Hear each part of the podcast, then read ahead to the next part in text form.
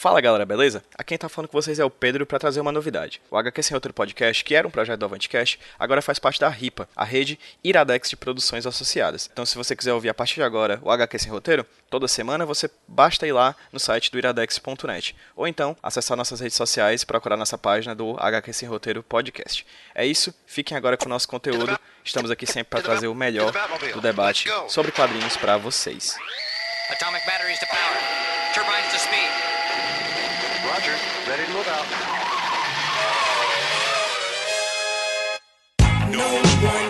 see.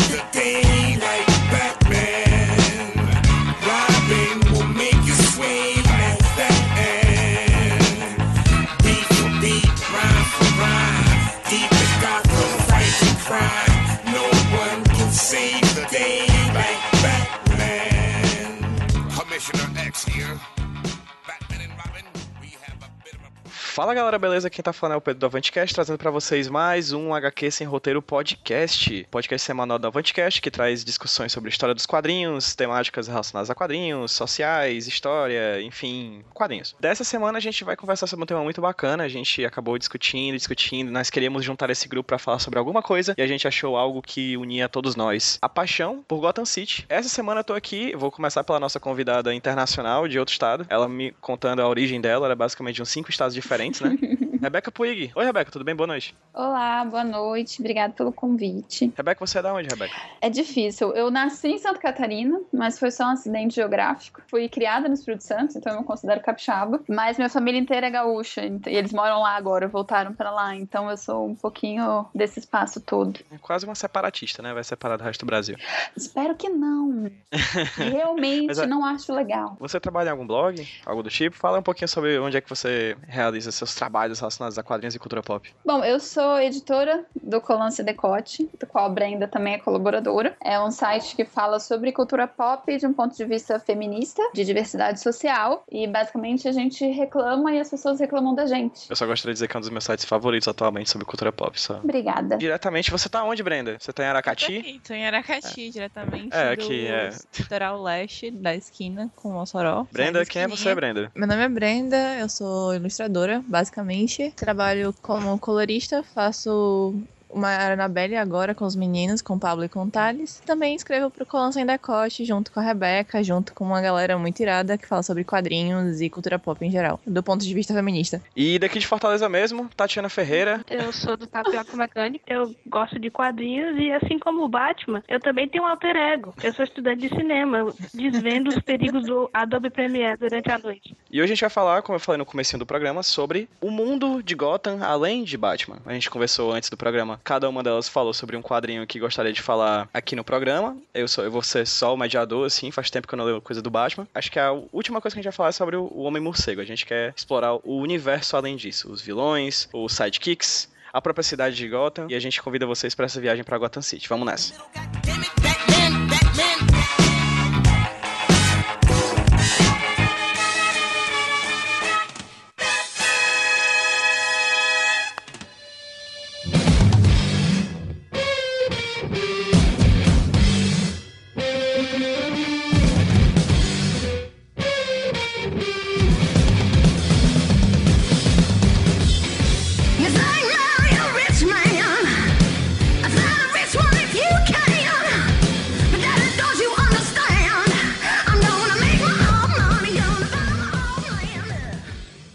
Falar um pouquinho sobre o começo do universo do Batman? Oh, God, vamos. Por quê? Tu não, tu não, não curte ou não? Ah, eu tenho uma história de ódio ao Batman, sério mesmo. Opa, vamos explorar isso. pois é, é esse podcast tá sendo um teste pra mim. É sério, tu não gosta não, do Batman? Por quê? Não, cara, eu odeio o personagem, sério mesmo. Mas tu gosta das coisas ao redor? Nem, nem isso, cara. Caralho, por que que tá aqui?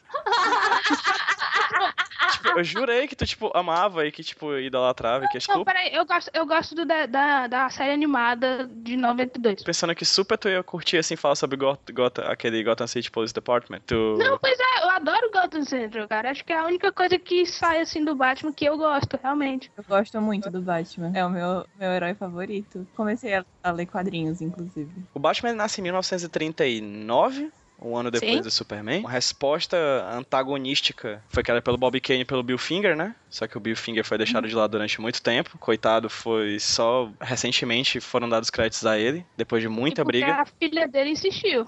Exatamente, por questões judiciais, não é porque a DC é boazinha, né? O Batman nasce mais ou menos junto com a Gotham City, né? Que é, um- é quase um, um homúnculo, assim. É, é difícil você dizer o que não é um e o que não é outro, não é isso?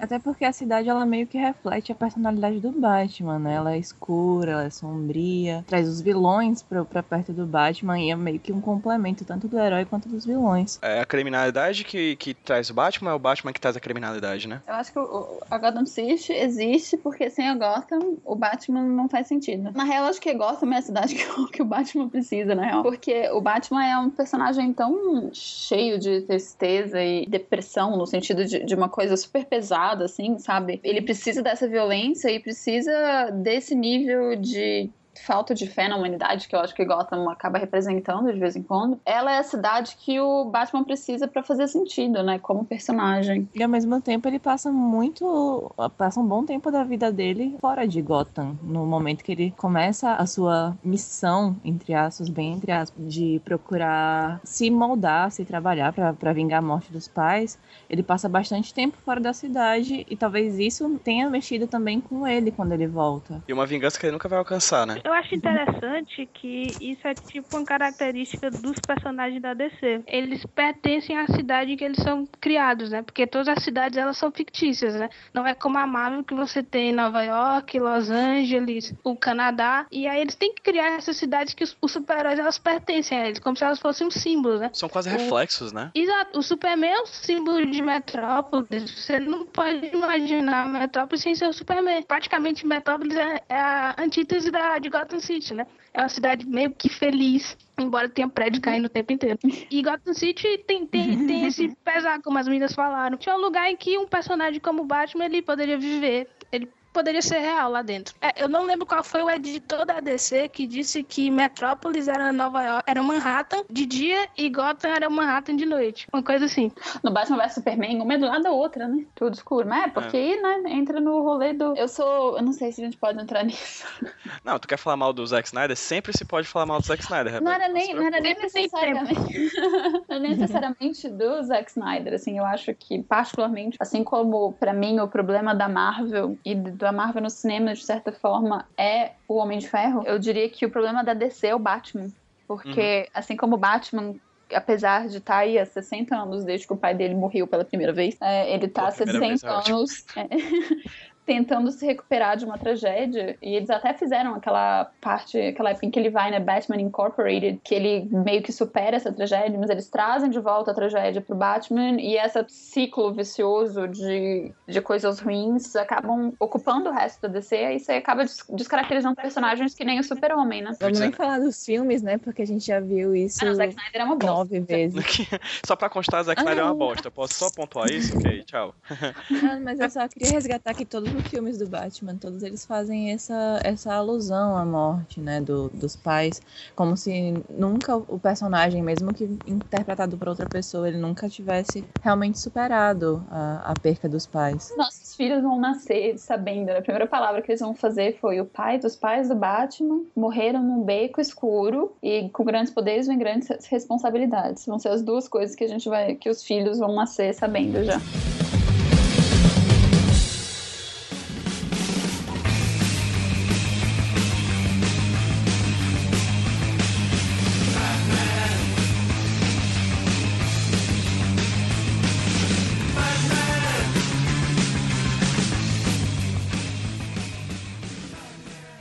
Gente falou do- de um momento muito. Tra... Na verdade, o momento trágico da vida do, do Batman, que é a morte dos pais, né? O Batman, acho que a gente pode deixar bem claro aqui entre nós que é um doido. Assim como a Tati falou, por exemplo, sobre a cidade que reflete o personagem, os vilões de um personagem acabam sendo reflexo dele próprio. Se a gente for pegar, por exemplo, o Homem-Aranha. Homem-Aranha é um animal. Quais são os principais oponentes do Homem-Aranha? O Octopus, O Octopus, é, o Escorpião, a Butre. O Batman ele tem vários personagens com patologias mentais. Duas caras, né? Coringa, o Espantalho. Aí vem uma coisa que eu particularmente realmente me agrada muito. Eu acho que a, eu gosto mais dos vilões do que do próprio Batman, assim, se duvidar. Eles claro. chegam a ser bem carismáticos, né? Não tem quem não goste do Coringa, na verdade. Quem gosta eu... do Batman, automaticamente. Então, a Rebecca é uma exceção. Na maioria das vezes, quem gosta do Batman gosta do Coringa, porque são dois personagens complementares. Inclusive, há um tempo atrás, dois quadrinistas espanhóis fizeram uma HQ sobre essa relação deles dois, né? De um não poder viver sem o outro e de um ser o lado que complementa o outro. Assim, eu não gosto do personagem, mas para mim faz bastante sentido, até porque eu tenho uma certa. Eu gosto do Batman, principalmente eu cresci com a DC muito mais assistindo do que lendo, né? Eu morava numa cidade interior conseguir quadrinho era muito difícil. Então eu mais assistia do que, do que lia qualquer coisa. E o, apesar de eu achar que o, o Coringa é esse personagem ele, essa coisa de funcionar bem com o Batman, porque ele, eles meio que se complementam, um na loucura do outro, né? Eu acho que nenhum dos vilões do Batman são fortes o suficiente, sabe? A impressão que eu tenho é que eles são todos muito caricatos. É difícil você ter um personagem, talvez o Ra's al Ghul ou a Talia sejam personagens que não sejam tão caricatos assim em relação ao Batman, até porque o Batman tem essa coisa de ser uma caricatura também. Mas eu acho difícil levar os vilões do Batman a sério, tipo o Pinguim, ou duas caras, cara. O duas caras. Por que, que duas caras é duas caras, brother? Porque ele queimou um lado da cara, sabe? Tipo, é, e o Coringa caiu num poço de alguma coisa, então, de, de, ácido. Tem um pouco a ver com a época que eles foram criados, né? Claro. Né? A gente, todos eles têm, de certa forma, alguma coisa a ver com a época que eles foram criados, né? Os vilões, os vilões eu também. Que, eu acho que é por isso que eu gosto muito da história, sabe? Tirando a parte dos anos 80,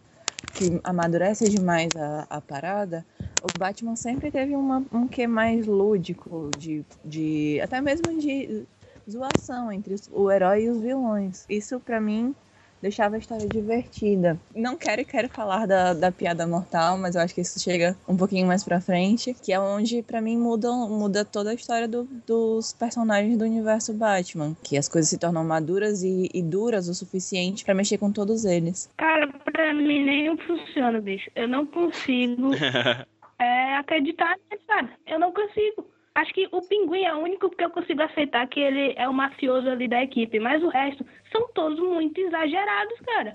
não, não tem como acreditar nesses personagens. É por isso que eu não consigo me divertir com as histórias do Batman, porque eu não consigo acreditar, eu não consigo comprar aquele mundo.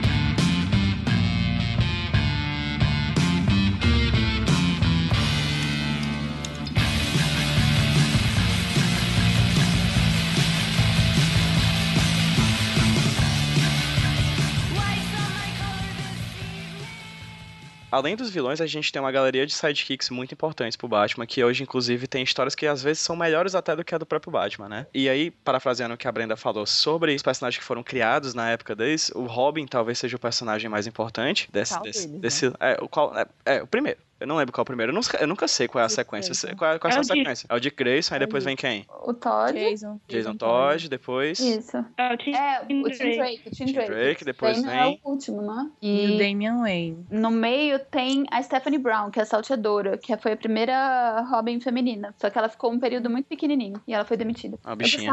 Pelo menos ela não foi morta, cara. A golpes de pé de cabra, né? É. Super susto. Inclusive, a gente tá conversando sobre isso no Clube do Quadrinho, no último que teve, que o, a, quem foi que foi morto pelo golpe de cabra, gente, eu sou muito péssimo de mitologia da galera, tá? Jason Todd. O Jason Todd, né? Foi na porrada. E foi, inclusive, com a votação do público, né? Uhum. É porque ele era o herói menos. O, o Robin menos carismático, mais infantilizado e tal.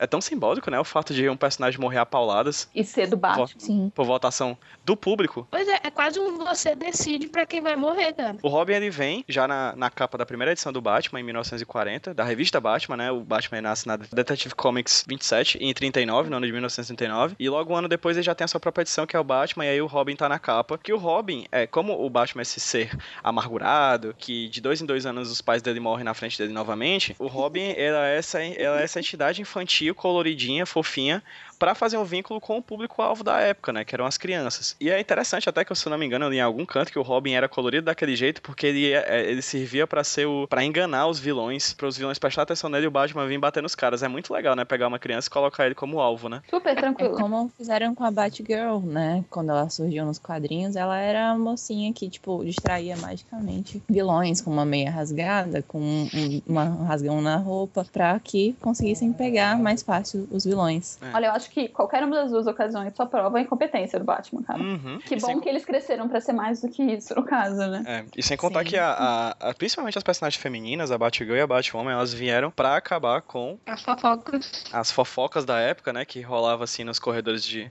na- nas revistas de fofoca de Gotham, que Batman e Robin, eles tinham um caso, né? Não somente homossexual, como pedofílico. É, isso é muito louco, né? Porque eu acho engraçado isso, fã de quadrinho, principalmente naquela época, hoje isso tá bem melhor já. Tem essa heteronormatividade quase predatória, né? Que é tipo, imagina se um cara pode adotar um, um, um garoto adolescente é, e, e estar ajudando aspas, porque ele tá botando ele em perigo todo dia de noite, né? Mas é, estar criando um vínculo paterno ou de irmandade com esse, com esse menino, né? É um Isso negócio. acontece. É machismo, né? Porque homem não pode gostar de homem. Logo, Batman e Robin são um casal. E ainda coloca dois personagens que são única e exclusivamente pra servir como desculpa, pra que não há algo a mais ali, né? É, tem até a Mulher Gato, né? Eu acho que a Mulher Gato mais do que a, do que a Batwoman. Ela também não é uma personagem que tá desde o começo, né? Não, cara, ela só foi aparecer lá pelos anos 50, velho. E ainda, e ainda era a Kathy Kane, se eu não me engano. Então não tava no começo, não. É, Foi, foi exatamente por causa disso. Ah, a gente precisa de uma mulher pro Batman, então a gente põe ela. Então tá aí. Ah, Tchau. Mas então é bem antes do que eu achava. Eu achava que era mais recente a Batwoman. Inclusive o fato da, da Batwoman ser lésbica é um, é, um, é um fato bem recente, né? Um cânone bem recente, né, Tati? Eu acho que é mais ou menos de 2008 pra cá. Ah, é bem recente, então.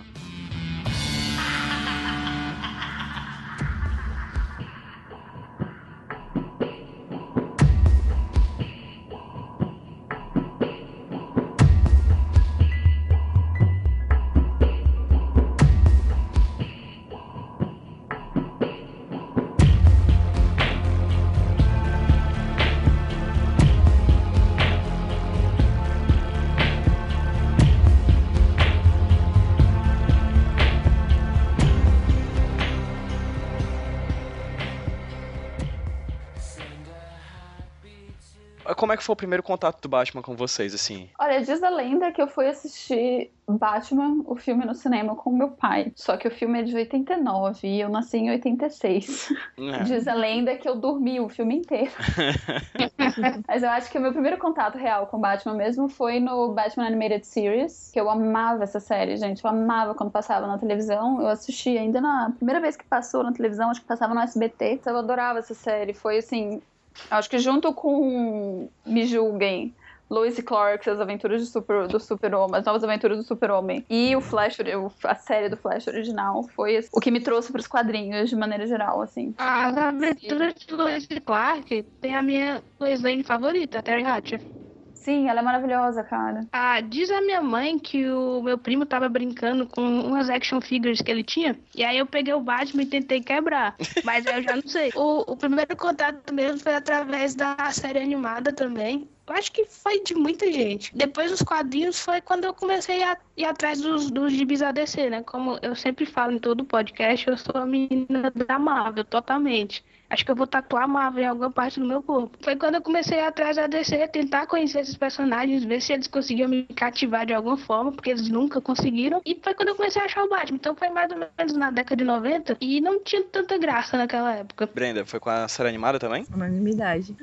a série animada e depois de Justice League, mas nesse meio tempo, todos os filmes do Batman que passaram no SBT na sessão da tarde, que não era sessão da tarde o nome. Era cinema em casa. Isso. Cinema em casa, isso.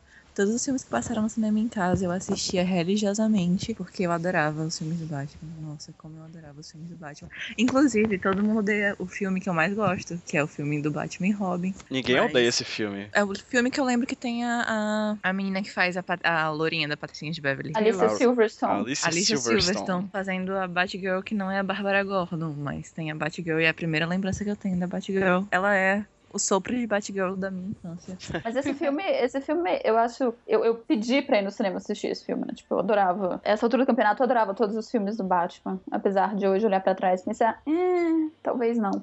Gente, não dá pra ser julgado antes dos 15 anos nessas coisas de É gosto de filme, por favor. Eu diria que antes dos 20, vai. Vamos, vamos dar. é, vamos lá, vamos lá. Eu, eu gostava muito desse filme, e na verdade é uma coisa que continua sendo a sensação de camaradagem entre a Batgirl e a, e a Era Venenosa. A Era Venenosa era super feminista, digamos assim, né? De certa forma. Em relação aos caras, ela passa a mão, ela, tipo, passa a mão, passa a perna no, no Dr. Freeze mesmo, que é tipo a pior coisa do filme. E ao mesmo tempo é maravilhoso o Dr. Freeze. Eu, eu me lembro de me chamar a atenção, assim, a, a, a Batgirl, que eu obviamente tava, tipo, esperando há muito tempo pra ver no cinema. Então aí, continuamos esperando mais 20 anos pra ver, né? Mas eu me lembro de ficar muito feliz, cara, com a, com a Era e com a Batgirl. Eu acho que foi. Era uma Thurman, né, que fazia Isso.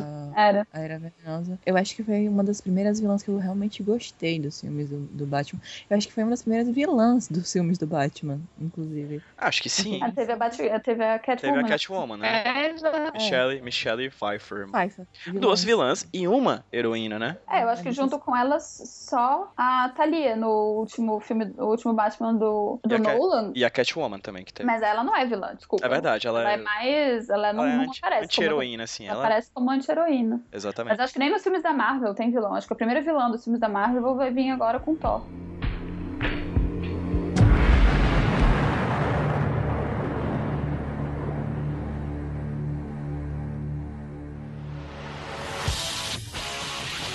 Oh, make me over.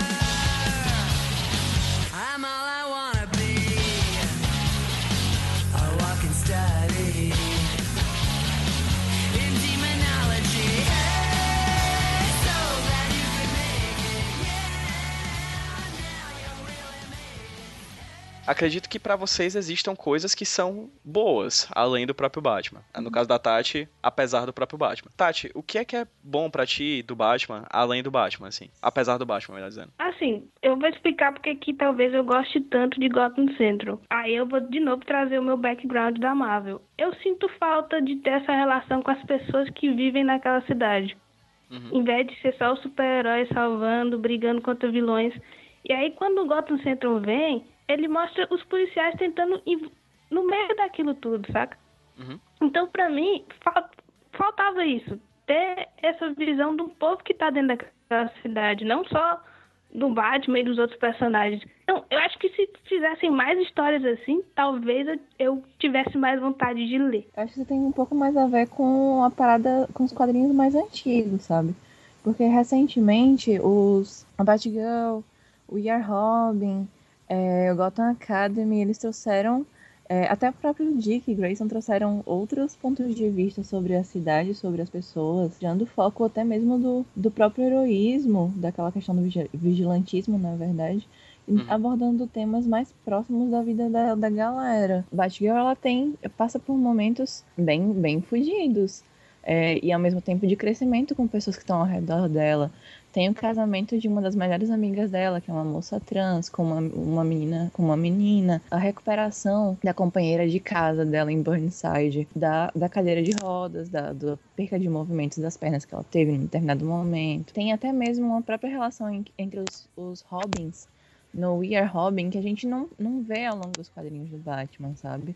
Então acho que isso é uma coisa que foi fica, com- fica muito presa aonde, ao quadrinho Batman. Mas quando você sai, você vê outros, outros pontos de vista, outras pessoas, outros pontos de da própria Gotham que a gente não conhece. Parei de ler a DC nos 952, então eu tô com quase 5 anos aí de atraso, então talvez eu não tenha ainda lido essas coisas. Mas eu sei que mais ou menos como tá sendo essa marvetização da DC. E aí a gente vai falar agora sobre os quadrinhos que cada um de vocês queriam falar. Levantei a bola pra ver quais quadrinhos vocês curtiam e aí cada um de vocês encont- encontrou um quadrinho. Vou começar pela nossa convidada de São Paulo, a Rebeca. Falou de Gotham Academy. Eu não li Gotham Academy, na verdade, Rebeca, depois que a gente fechou a- a- essa discussão, eu passei uma, em uma banca, eu vi Gotham Academy lá, eu não comprei por questões financeiras. Fiquei muito afim de comprar porque tu tinha dito que achou muito bacana, assim. Por que, que tu gostou tanto de Gotham Academy? Gotham Academy, se eu não me engano, começou lá fora junto com a Batgirl, né? Desde que começou, eu tava tipo, ah, vou comprar, não vou comprar. Só que aí, como eu tava sendo uma boa menina e usando Comixology, eu optei por, comprar a Batgirl e não a Gotham Academy. Aí eu vi que saiu da Panini agora e eu comprei e, nossa, é muito legal, gente. Uma das coisas que eu mais adoro, assim, é a ilustração. É maravilhoso. Se eu não me engano, é desenhada pelo Brandon alguma coisa. Desculpa, eu sou péssima pra nome, inclusive pra cinema, que é a minha área. Escrita pelo Flat, pelo Brandon Fletcher, que é o mesmo do. O que eu mesmo tava roteirizando pra Batgirl, na verdade. Então, mas ela é escrita também pela Becky Clunan, né? É, pelos dois. A Beck Clunan, caraca, eu amo a Beck Clunan, meu Deus. Tu falou uma palavra que eu amo, Beck Clunan. Eu adoro a Beck Clunan, tipo, muito, tá ligado? Escrita pela Becky, Becky Clunan e pelo Brandon Fletcher. E o desenho é do Carl Kraschow. E eu acho muito legal, porque junto com Batgirl vem essa onda é uma onda que as pessoas veem como uma infantilização, né, da ilustração, mas particularmente eu acho um estilo muito legal e que cabe muito dentro dos quadrinhos. Eu não sou uma apaixonada pelo Alex Ross, por exemplo. Eu acho muito chato quando o quadrinho quer parecer vida real, porque são quadrinhos. E isso foi a primeira coisa que me chamou a atenção pra Gotham Academy foi o, o estilo do, do traço mesmo, do desenhista. Mas a história é muito legal, porque tipo, você tem como protagonista duas meninas, o que já é legal. Uma delas tem um histórico de ser, na família, de ser neuroatípica. E é divertido acompanhar essas duas personagens fazendo trabalho de detetive. É difícil você ver adolescentes, mulheres fazendo esse tipo de trabalho. Isso foi uma, uma das coisas que eu mais gostei da história.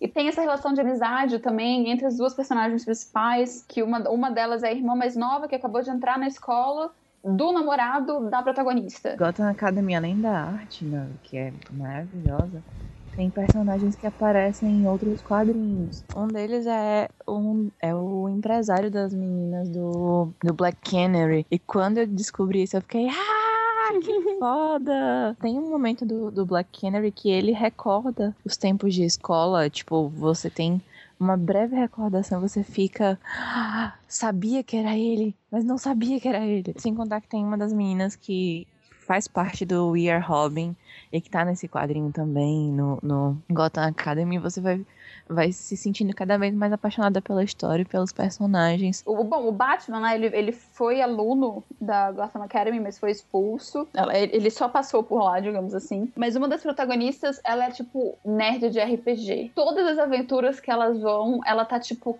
imaginando como se aquilo fosse...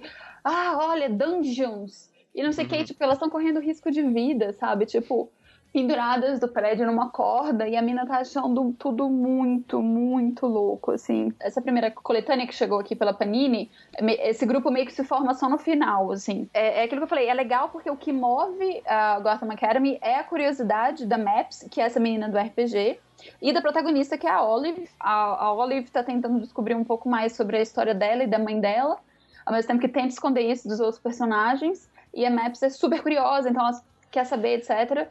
E no final dessa, de- desse arco que, que saiu aqui no Brasil, acaba formando uma Scooby Gang, porque tem essa coisa do, do mistério da semana, digamos assim, mas é o mistério do arco e etc. Saiu agora o crossover com a com o Amber James. Sim, eu não li. E eu tô, eu tô vendo agora, eu tô. Pera, pera, pera, Ah, pera. Rolou um crossover de Gotham Academy com Lumberjanes. É verdade, Sim. saiu. Tipo, Tipo, o Lumberjanes nem da DCE, é, tipo, é de outra editora e, tipo, É eles conseguiram da- fazer. É da Boom, é da Boombox. O grande lance é que os dois quadrinhos fizeram um sucesso muito legal, sabe? Com o público dos young, dos young readers. Junta o útil ao agradável. As duas histórias têm um pouco de mistério e tem o lance da, da magia, magia que não é magia. Acho que a fórmula super pode dar certo. na Lumberjane é tipo o meu quadrinho favorito da vida. Wait till you're announced. We've not yet lost all our graces. The hounds will stay in chains. Look upon your greatness and she'll send the call out, send the call out, send the call out, send the call out, send the call out, send the call out, send the call out, send the call out, send the call out, send the call out, send the call out, send the call out,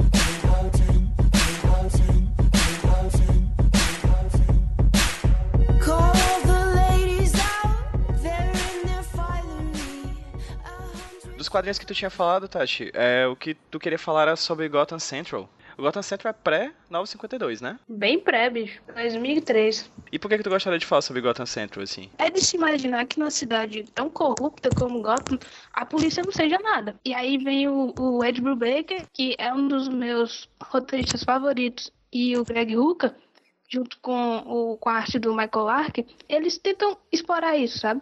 E o mais interessante é que eles criam esse cast de personagens e dividem eles em turnos, né? Você tem o turno da noite, que basicamente é o turno mais pesado, e você tem o turno do dia, que eles envolvem uma personagem que eu acho fantástica. Eu não sei em que o que a DC fez com ela nesses últimos tempos, que é a René Montoya. Ela, ela era personagem lésbica. Foi, tipo assim, a primeira tentativa da, da DC tentar ir por esse lado. É até antes do da, da Batwoman e já mostra que o Greg Hooker queria fazer alguma coisa nisso. Ele, ele é muito bom em escrever personagens femininas e ela é um personagem que que me cativou muito, sabe? Ela faz parte do turno da manhã. A, nessa, nessa parte, a história se focava muito na história dela, sabe? Em como ela sofreu alguns abusos pelo Duas Caras e como ela tentava viver com isso. Então mostrou um lado de uma Gotham City que eu esperava ver, né? Por isso que eu adoro tanto esse, esse, esse quadrinho. Foi quanto, foi quanto tempo de edição, assim? Ah, deixa eu ver se eu me lembro, mas são mais de 30, 30 edições, cara. Foi por um tempinho. Quase uns três anos de publicação. Sim, sim, mas era aquela coisa, tipo assim, era um quadrinho que era muito aclamado, mas as pessoas naquela época não ligavam tanto, sabe? Era quase o, o indie de hoje, sabe? Quando ninguém ligava pra, pra nada. O povo só queria saber de porrada, porrada. Ele foi, ele foi meio, ele foi quase cancelado, praticamente. Bacana. Uma das coisas que, que me fez lembrar quando você falou sobre essa visão do, do homem da, do homem e da mulher comum diante de um ser como o Batman, é a série Uhum. que tá vindo agora, eu não sei por que canal, que é o Powerless, né? Inclusive é com a, com a Vanessa Hudgens, ser é. Sim, Né? cara. que vai ser Ela- exatamente essa visão da pessoa comum diante dos super-heróis, né? Que fica vendo os prédios caindo, né? É, exatamente. Eu fiquei decepcionada, na verdade, que Gotham não tem nada a ver com Gotham Central, né? A série. Uhum. Eu acho que eu, eu particularmente assisti a primeira, a primeira temporada da série, tipo, me arrastando. Eu acho Ah, que a única então coisa vale a boa que saiu dessa série foi a. Foi a, a vilã, a Moon. Moon, alguma coisa, esqueci o nome dela. Um Fish, alguma A Fish assim? Mooney. A Fish Moon, isso. Acho que foi a única coisa boa, assim, dela. Inclusive, eu participei de uma mesa sobre vilãs na, na Fast Comics umas semanas atrás, e a gente chegou à conclusão de que a Fish Mooney e a Eva, a Era Venenosa, são uma das únicas, se talvez, se não talvez as únicas vilãs que não tem ligação romântica ou de algum Uhum. tipo de ligação assim, Uhum. com os super-heróis. Ou com super-vilões. Isso, e elas têm, tipo, a, a Fish Mooney, o, o que ela quer é poder. Então é muito, é muito difícil você ver uma, uma vilã com essa. O que eu quero? Eu quero poder. E não tem nada a ver com o fato de eu ser mulher ou não, assim, dessa, digamos assim, né? Tipo, não é uma questão de, tipo, ah, eu sou sexy, sei lá.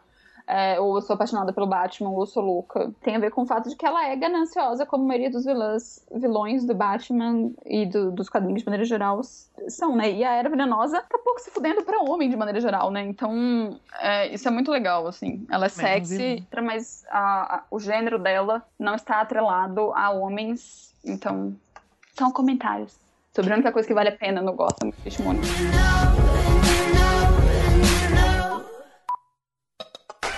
We always thought that we were not a rock and roll band, but it sure feels like rock and roll over here tonight.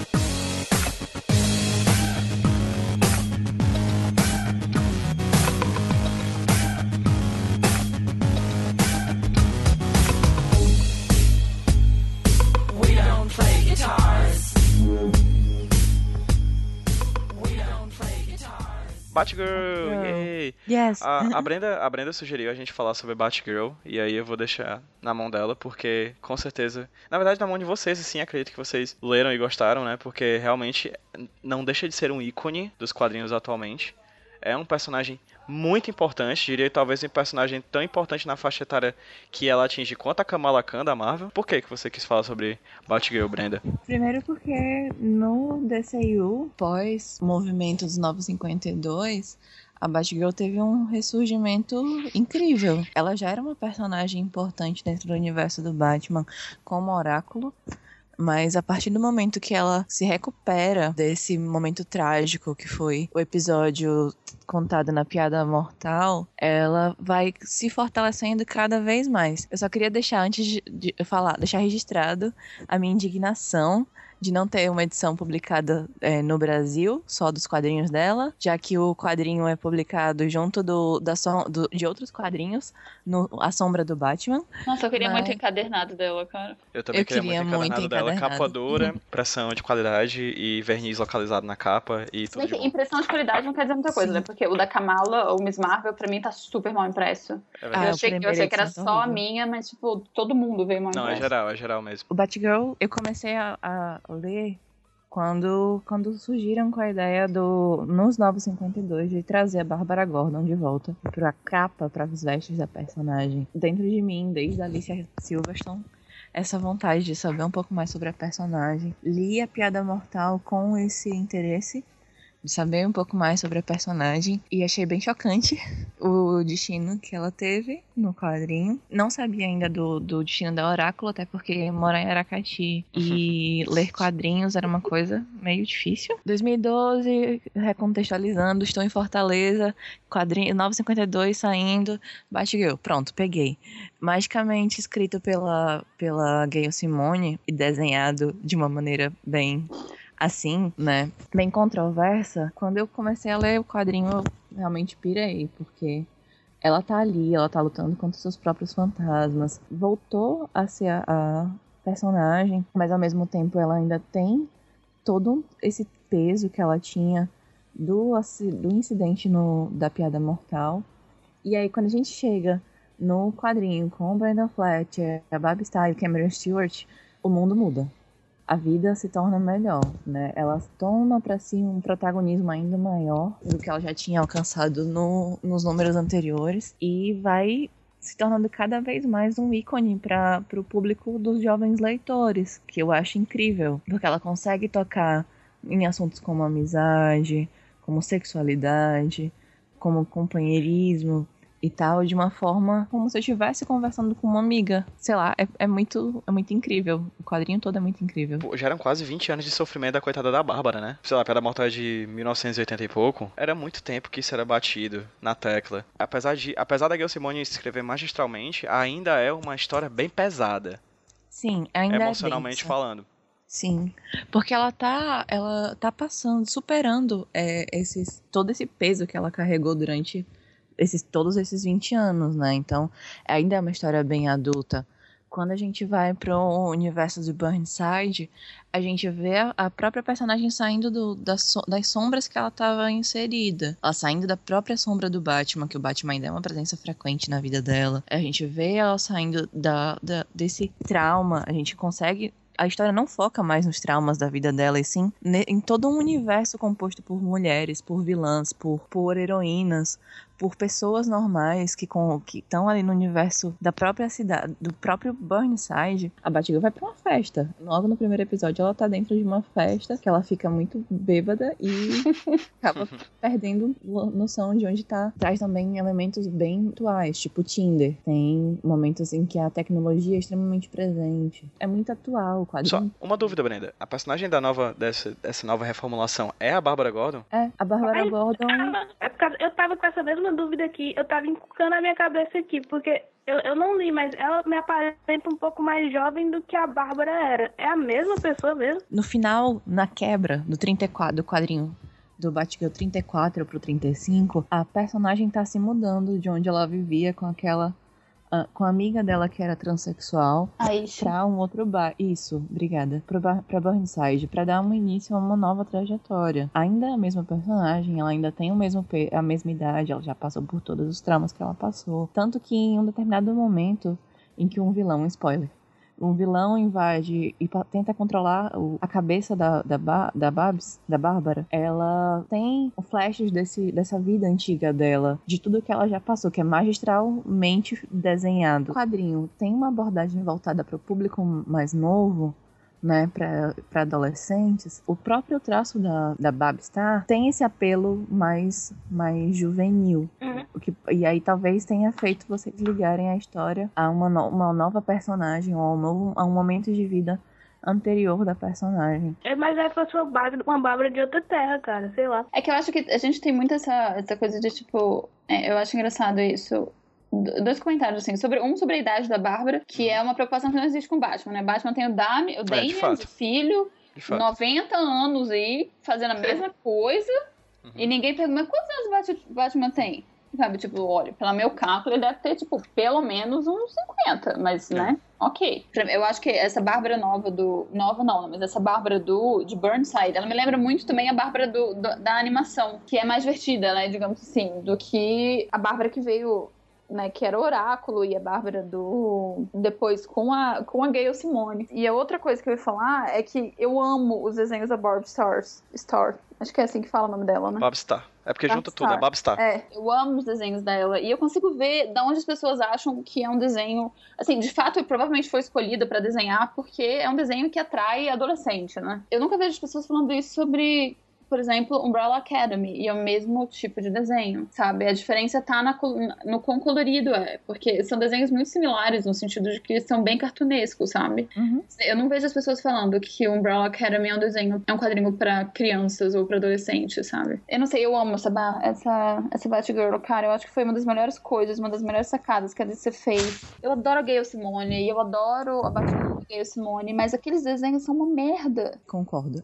sabe? A, a Batgirl, tipo, a capa da Batgirl é ela, tipo, esparcando no ar. E, tipo, tenho- gente. É, eu tenho um certo problema com roupas que parecem se, ter sido pintadas no corpo, na São- verdade. Praticamente todas, né? Quando eu vi o, a, Bab, a Bab Star desenhando Burnside, eu fiquei extremamente apaixonada, porque eu sentia volumes, eu sentia texturas, eu via. Você eu, percebia que existia uma utilidade pra cada coisa que tinha naquela roupa. Era uma roupa. Era uma roupa. Perfeita. Gente, tinha bolso que, que, que transgressou. É uma regra, né, nos, nos super-heróis, né, principalmente nas super-heroínas, que os colãs eles têm que ser pintados no corpo, que não tem que ter utilidade, só tem que ser bonito. E aí a Babs, ela traz, a Babs e a equipe criativa por trás do quadrinho trazem pra gente essa, essa mudança de paradigmas. Me impactou até um pouco mais do que o, o, o Miss Marvel, fui ler Miss Marvel depois. Pra mim, os dois, eles foram muito importantes pra dialogar com os adolescentes e, com, e trazer público novo.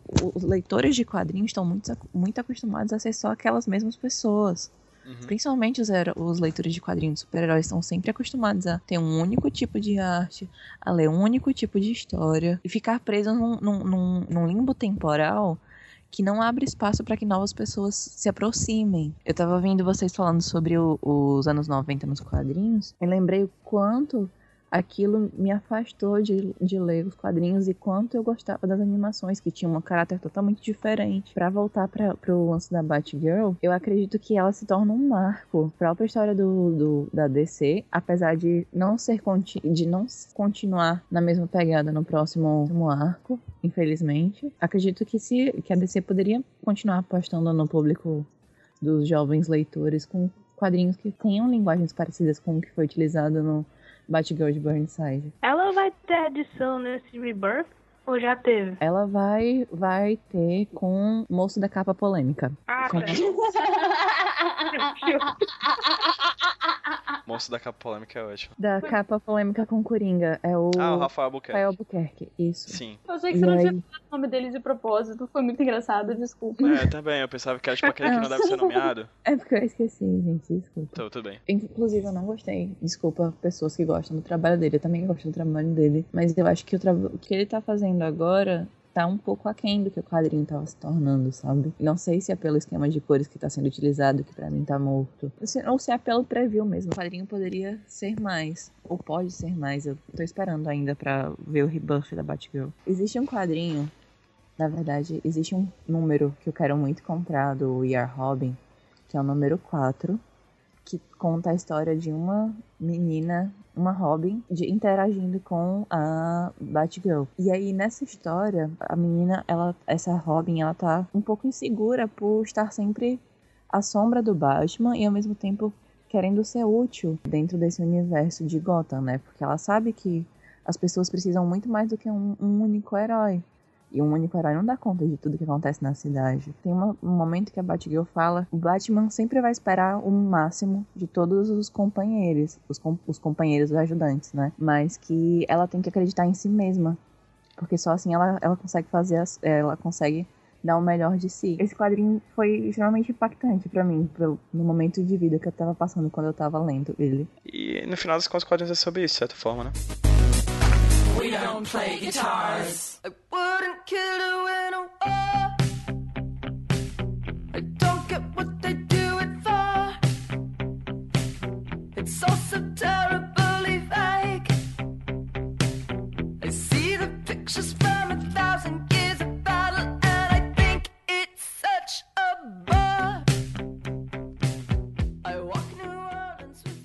acho que uma das coisas mais legais da equipe criativa de, de Batgirl, além de tudo, é que eles foram uma das poucas pessoas a saber fazer um pedido de desculpa, né? Uhum. Eles fizeram uma merda muito grande quando eles trouxeram a, a vilã da Batgirl. Aqui se vestia de Batgirl? Isso, uma mulher trans. Isso, eles fizeram tipo em um, assim, foi- é- errar é muito rápido, né?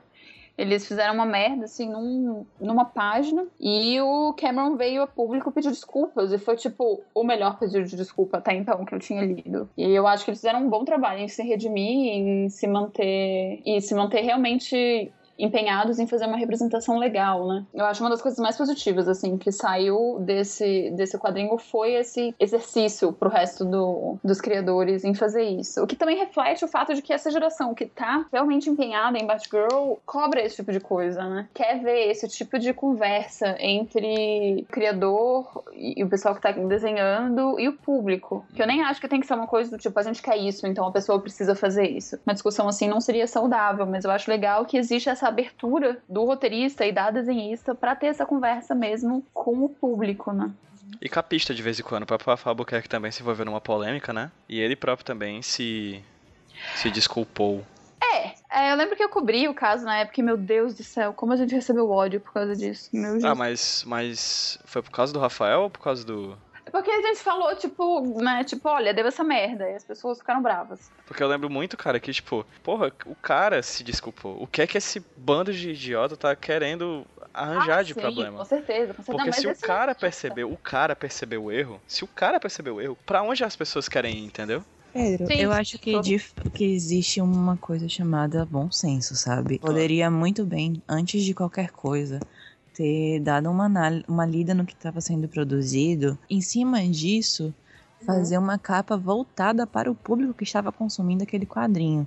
Até porque essa é uma das, noções mercadológicas que a gente, como quadrinista, tem que ter. Saber com quem a gente está falando. Eu acho que tem muitas coisas sobre essa capa que faltam um pouco, e provavelmente faltam pelo fato do Rafael Albuquerque ser um artista que ele tá no mercado há um tempo razoável já. Ele é homem, ele é branco, ele é hétero, etc. Então ele provavelmente tem a dificuldade de enxergar as coisas da mesma maneira que a gente enxerga. Então provavelmente o que faltou pra ele foi entender que, tipo, esse é um quadrinho que tá muito velho. Tipo, muito velho. Eu não consigo entender por que, fizeram essa adaptação da Piada Mortal, porque inclusive o Alan Moore acha que esse é um quadrinho que tá datado. Então acho que faltou um pouco de, de sensibilidade, digamos assim, do artista de notar que essa capa é um erro, porque teria sido um erro, porque tá fragilizando novamente uma personagem que já passou por todo aquele processo super traumático que, que a própria Gayle Simone é, descreveu na fase dela para superar esse, esse trauma e para depois é, conseguir um pouco mais de tranquilidade nessa fase nova, né? Eu acho meio triste, cara. A única. O cara ser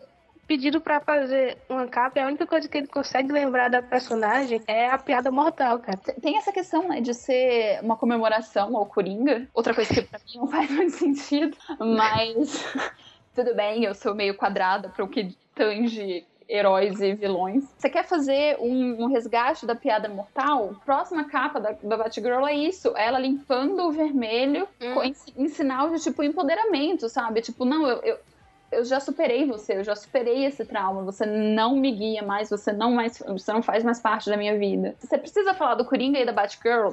Esse é o momento mais mais marcante. É, saiba como fazer isso, cara.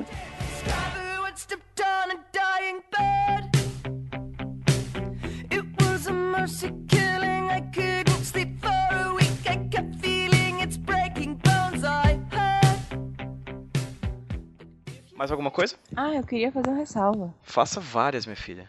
Então, a gente falou de quadrinhos específicos, mas eu acho que a gente não podia deixar de citar a Harley Quinn, né? O quadrinho da Harley Quinn, o momento que a Harley Quinn tá vivendo agora, de ter a sua própria gangue e de não ser mais dependente do, do Coringa, de ter o seu relacionamento aberto com a Era Venenosa. Talvez também falar do Dick Grayson, que é o único personagem homem da DC que as pessoas que tem um apelo, nem que seja mínimo, sexual. E eu acho que isso deixa o personagem um pouco mais humano do que os outros. Deixa eu fazer um, um adendo sobre a Harley. Acho que o todos. problema, da, o problema da Harley, pra mim, tipo, eu, eu fico assim, extasiada com a. Eu não acompanhava o personagem. Eu gostava muito dela no, no desenho, né? Que foi onde ela foi criada. O primeiro sinal de que eu tive.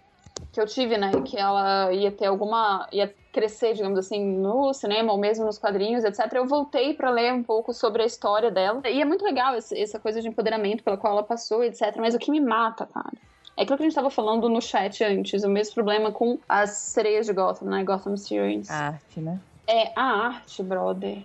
Ela tá, tipo, sentada conversando com a Canário Negro sobre como ela teve uma filha que ela precisa deixar com a irmã e como a Canário Negro está grávida, ela não vai bater, brigar com o Canário Negro. Tipo, um puta momento de sororidade entre uma vilã e uma, e uma heroína, uma puta discussão legal e importante sobre a personagem. E ela tá absolutamente sexualizada, sabe? Tipo, é, eu, acho, eu tenho muita dificuldade com isso. Eu acho que pra quem do, do- da liberdade de criação do artista, né? Como eu já até falei num dos posts do Colan, a gente tem que ter um, um, um pouco de noção de que o seu público é diverso. Vai ter meninos lendo, mas vai ter meninas lendo. Principalmente agora que a gente teve esse boom de retomada de quadrinhos da, por leitoras. É bom você ter um, um pouco de noção de que as mulheres também querem aparecer, querem se ver de uma maneira de- desenhada de uma forma tão digna quanto os caras são desenhados. E, ah, beleza, pode ter desenhos com mulheres sexys, mas não precisamos que todas as personagens sejam sexys. E que sejam sexys momentos que existe essa, essa sexualidade, né? É, não precisa sexualizar o momento que a, que a menina tá andando. Ou no momento que ela tá sentada. Não precisa disso. Eu dei um workshop na Campus Party esse ano com a Alice Monstrinho, que é uma ilustradora e que trabalha com, com games. Era um workshop para a área de games, melhor, mais direcionado assim, né? Que é sobre, sobre. Era sobre construir personagens que não sejam estereotipados, né? E uma pergunta que é muito recorrente, inclusive no Colan, sobre isso. Isso vende. Sexua- é, personagens sexualizadas vendem, mas isso. Os homens querem ver isso. Aí a minha resposta para isso foi até engraçado, porque o público de games é muito diferente do público de quadrinhos É, sim. a receptividade desse tipo de coisa, sabe? Então, tipo, eles Ah, são ótimos. Assim, é é uma comunidade talvez tanto ou mais misógina do que a gente encara nos quadrinhos, mas. E eu falo isso sem medo, porque. Cara, é real. Foi muito louco, assim, porque foi a, a comunidade da Campus Party, por exemplo, eu tô acostumada a falar na CCXP. Então, que o pessoal, tipo, é super yeah! E, tipo, entra no rolê, sabe? E a Campus Party é uma coisa mais um pouco, um pouco mais fria, digamos assim. Eu sou um pouco boca suja, mesmo quando eu tô tô dando workshop, eu não me orgulho disso, mas é real. Minha mãe também não se orgulha disso, mas eu tava dando a palestra e ele fez essa pergunta e eu falei, e, e eu falei uma coisa que eu acho que pra mim resume ah, criar quadrinhos hoje. Mas os homens são a maioria dos, dos leitores, a maioria dos jogadores, que aqui no Brasil nem é realidade, mas tudo bem. E aí? Cara, se você quer definir o seu público-alvo como masculino punheteiro, você tá diminuindo ele a uma punheta, cara. Você tá, você tá diminuindo o fato de que ele não vai olhar pra uma personagem feminina por exemplo, que nem a nova Homem de Ferro, né? A Riri. E não vai ver uma pessoa, não vai ver um personagem. Assim, eu tenho meus problemas com o Brian Michael Bendis, mas o que ele disse foi uma coisa real. Esses personagens que agora a gente in- introduziu no mundo dos quadrinhos e, e que estão ganhando cada vez mais espaço, ou que são personagens antigo- antigos, como a Batgirl, e que estão cada vez mais criando uma mitologia própria, eles são indivíduos. Então, assim como Batman, Superman, Homem de Ferro e etc., eles têm histórias e você tá ali pra se envolver por aquelas histórias. Então, se você quer reduzir a Harley, que tem uma história tão legal e que conseguiu um desenvolvimento tão legal, e mesmo antes dela se tornar isso tudo, a história de como ela se tornou Harley Quinn, ainda na mitologia dos desenhos, é muito legal. É tipo, ela é uma coisa que veio dela, não veio do Coringa, né? Que nem nos Novos 52. Se você quer reduzir um personagem tão interessante quanto esse, independente do gênero, a sexo e a punheta, você tá errando. Que você tá diminuindo não só a personagem, mas você tá diminuindo o seu público a um bando de moleque punheteiro. E, na boa, ninguém ganha. Não, ninguém ganha. Porque uma coisa é você ter uma personagem sexy, outra coisa é você ter uma personagem sexualizada. completamente diferente. É um tema que a gente vai voltar posteriormente no podcast só disso. Já estamos articulando, não é verdade, Rebeca? Sim, absolutamente. Sobre empoderamento Pois. feminino nos quadrinhos, né? É disso que a Exatamente, gente tá em breve. Então, sim. Exatamente. Chegamos ao fim de mais um HQ Sem Roteiro. Muita informação, muito papo bacana. Adorei conversar com vocês, meninas. Tati, muitíssimo obrigado por estar aqui. Sempre, amigo. Só precisar. E eu queria agradecer muito a presença da Brenda e da Rebeca, estreantes no HQ Sem Roteiro. Brenda, muitíssimo obrigado. De nada, precisando só chamar, né? Vizinhos de, de cidade, estamos aí. E Rebeca, um beijo. Muito obrigado, muito obrigado mesmo por estar aqui com a gente. Muito obrigada, foi muito legal. Obrigada mesmo. E a gente se vê em um próximo HQ Sem Roteiro. Tchau, gente! Tchau. Tchau, bate beleza, bate falou.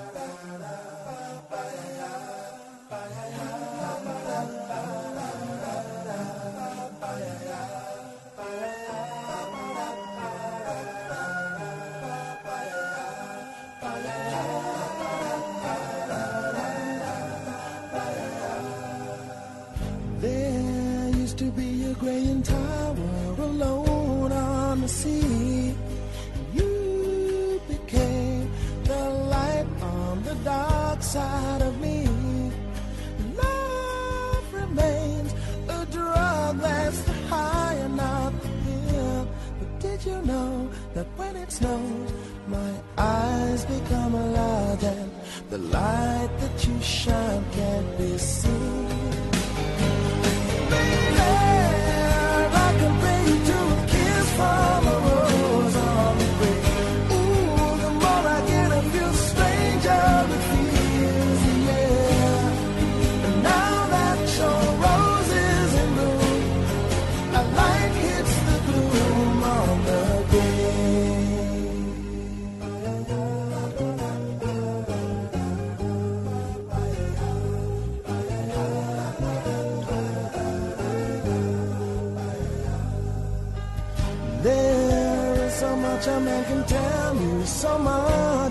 Can say.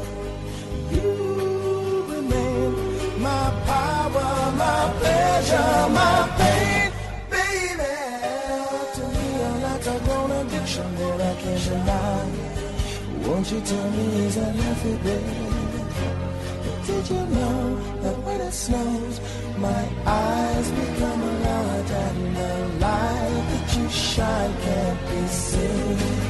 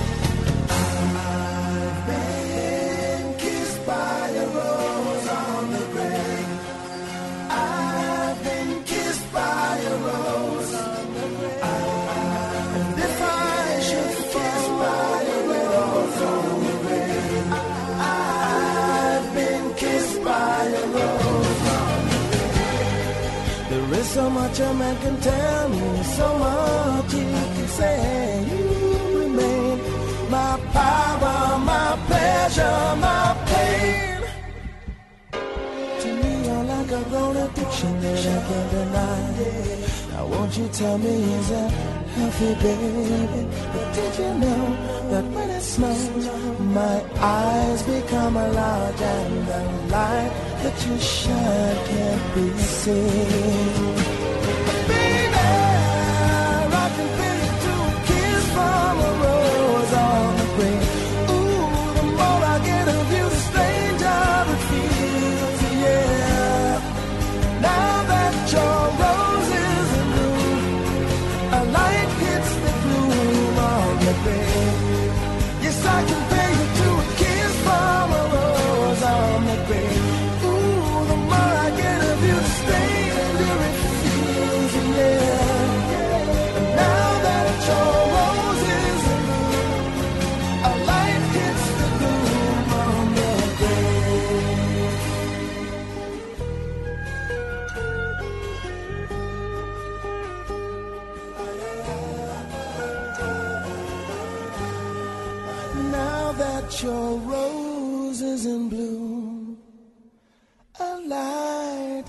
The glue on the grave.